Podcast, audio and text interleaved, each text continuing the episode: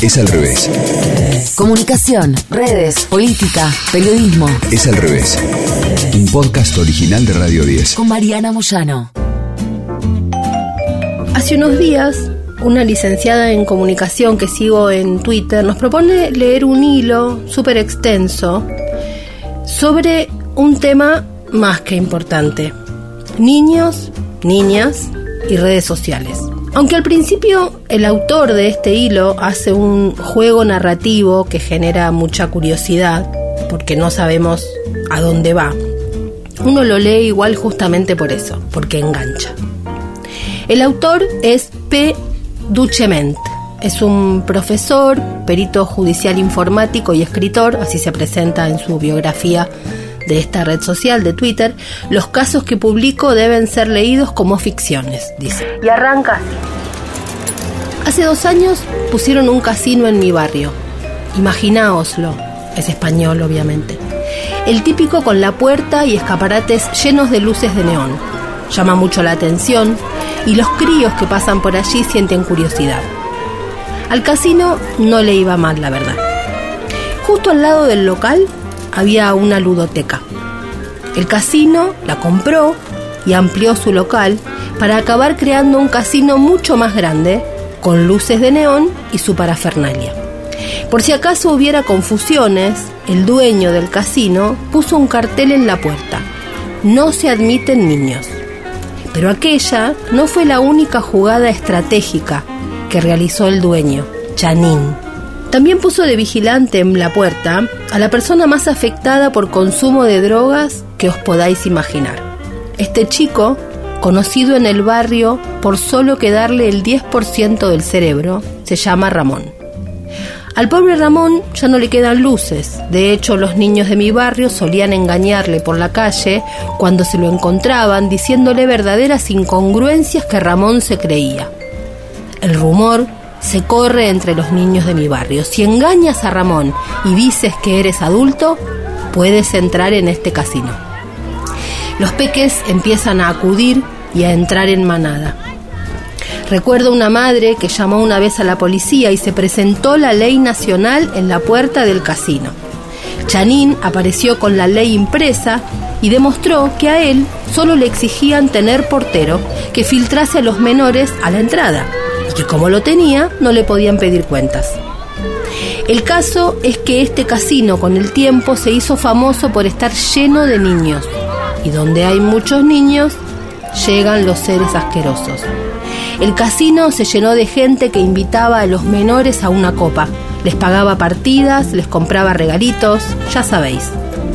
Y esta gente era tan lucrativa que Chanin septuplicó sus ingresos. El cartel de la entrada, de no se admiten niños, seguía colgado ahí.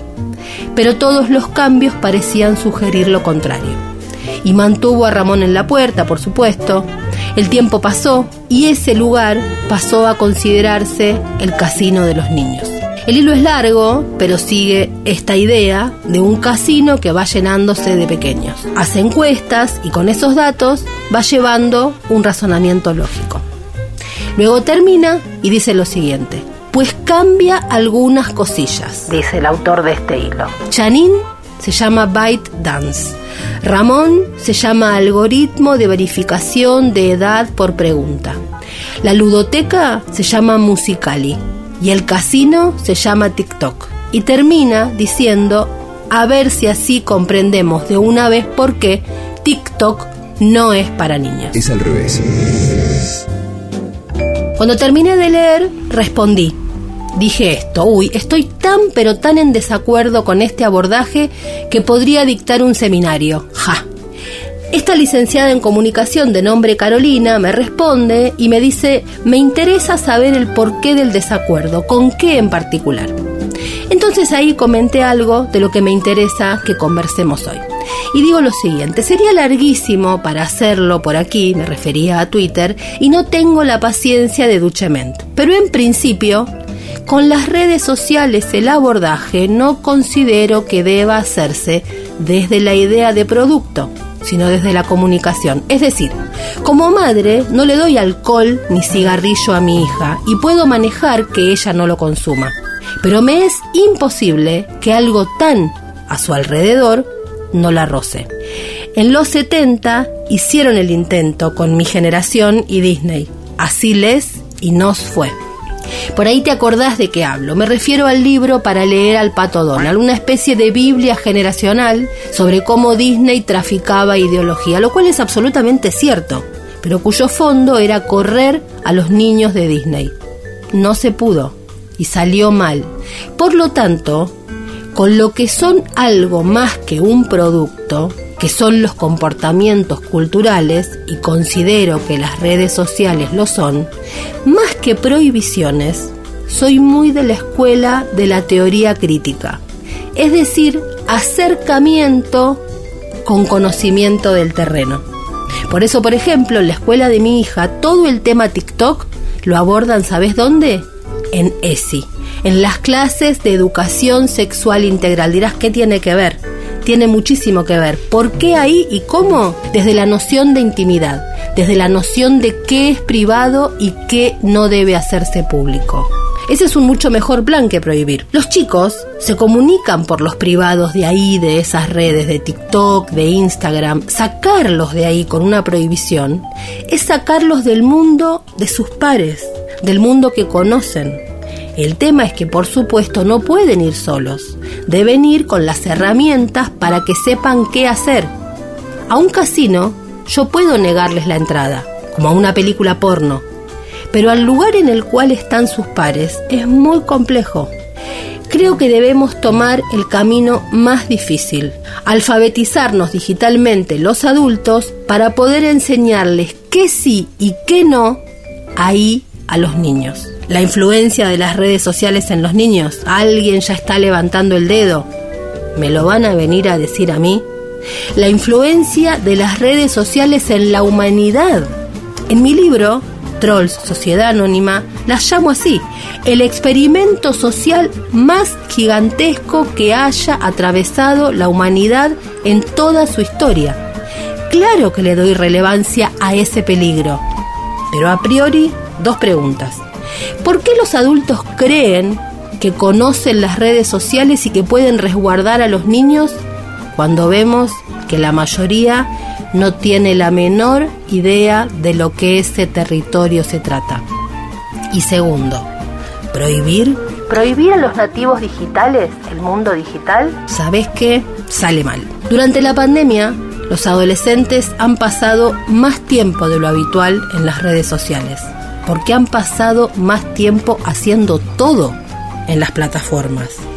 Las clases, los cumpleaños, hasta ver a sus abuelos, a quienes temían contagiar si se encontraban físicamente, y tal vez también el miedo de matarlos por un contagio. Es decir, negarles el lugar que para ellos fue vínculo. ¿Está bien? Quitar a los niños del mundo que por dos años les dio la posibilidad de no estar encerrados. ¿No es un poco brutal? Instagram es una de las redes más observadas en lo que tiene que ver, por ejemplo, con los trastornos por la insatisfacción de los cuerpos. La psicóloga Erin Acurso, que es directora clínica del programa de trastornos alimentarios de la Universidad de California, señaló que los adolescentes pueden ser propensos a comparar sus propios cuerpos con las imágenes que ven online. En comparación, crea una espiral descendente en términos de imagen corporal y autoestima, dice. Los hace más propensos a adoptar comportamientos de control de peso poco saludables. Cuando los adolescentes se interesan en controlar su peso, a menudo donde buscan orientación online, en Internet. Una encuesta encontró que entre los adolescentes que buscaron información de salud entre septiembre y noviembre del 2020, las búsquedas de información sobre fitness y ejercicio ocuparon el segundo lugar después de las búsquedas de contenido relacionado con COVID-19 y por delante de las búsquedas sobre ansiedad, estrés y depresión. Lo que los jóvenes encuentran cuando buscan información sobre fitness y este tipo de cuestiones, obviamente que puede ser muy problemático. De hecho, encuentran algunas publicaciones muy dañinas que se llaman, por ejemplo, Thinspiration, que quiere decir inspiración de la delgadez, o fitpiration, que va en la misma línea en inglés, y celebran cuerpos delgados y esculpidos, e incluso hay sitios que fomentan el comportamiento desordenado de la alimentación. Todo esto abruma, pero vamos, antes también existía.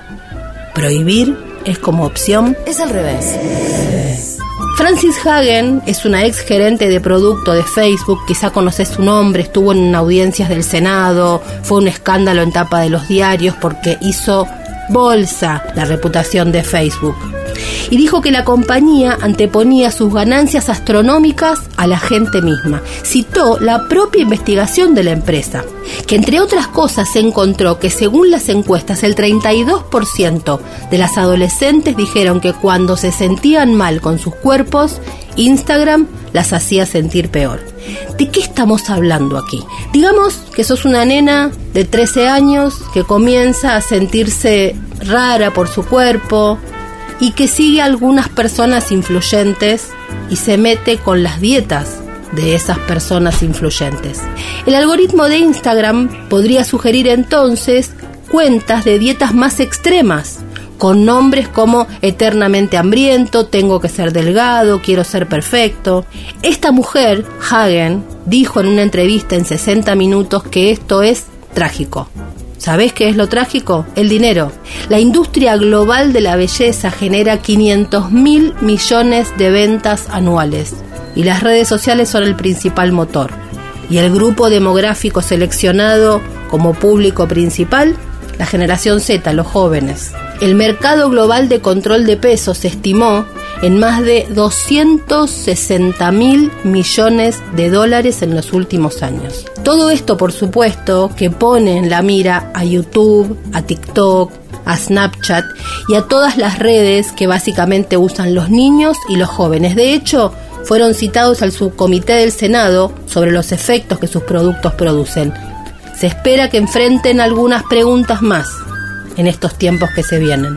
Ahora, ¿esto quiere decir que las redes sociales deben ser el no a los niños y los jóvenes? ¿Y los adultos qué? ¿Acaso la dopamina, la dependencia, el cambio de hábitos, el encierro, la adicción a publicar y contar todo no es un problema también de los adultos? Lo que quiero decir es que segmentar el problema y creer que el daño es a los niños y a los jóvenes y prohibir es esconder el problema bajo la alfombra. El problema hay que abordarlo de modo global, general. Hay ciertas publicaciones y cierto contenido que puede generar problemas en una persona y en otras no. Entonces, ¿qué hacemos con la moderación de esos contenidos? Y ahí aparece el nudo del problema. ¿Quién modera? Prohibimos los padres y permitimos que las más poderosas corporaciones que el mundo haya conocido en su historia sean quienes arbitran qué puede y qué no decirse? ¿Les damos ese poder? ¿Y eso cuándo termina si los habilitamos a tener ese poder? YouTube, Snapchat, TikTok, Twitter tienen políticas que prohíben contenidos que fomenten trastornos alimentarios, pedofilia y demás. ¿También deberíamos fomentar que sean ellos quienes prohíben? En la edad de piedra de Internet, para evitar la censura, ¿Sabes lo que hacían las chicas cuando querían buscar información sobre anorexia? Buscaban Ana. Así la llamaban los sitios, los blogs, los lugares de compartir información sobre la anorexia. La llamaban así, Ana. ¿Qué hacemos? ¿Vamos a prohibir Internet? Lo que quiero decir es que yo también supe cómo ocultar los cigarrillos en mi habitación adolescente. Es decir, siempre ha habido este tipo de problemas. No estoy con esto minimizando, solo que digo que la prohibición nunca nos llevó a buen puerto.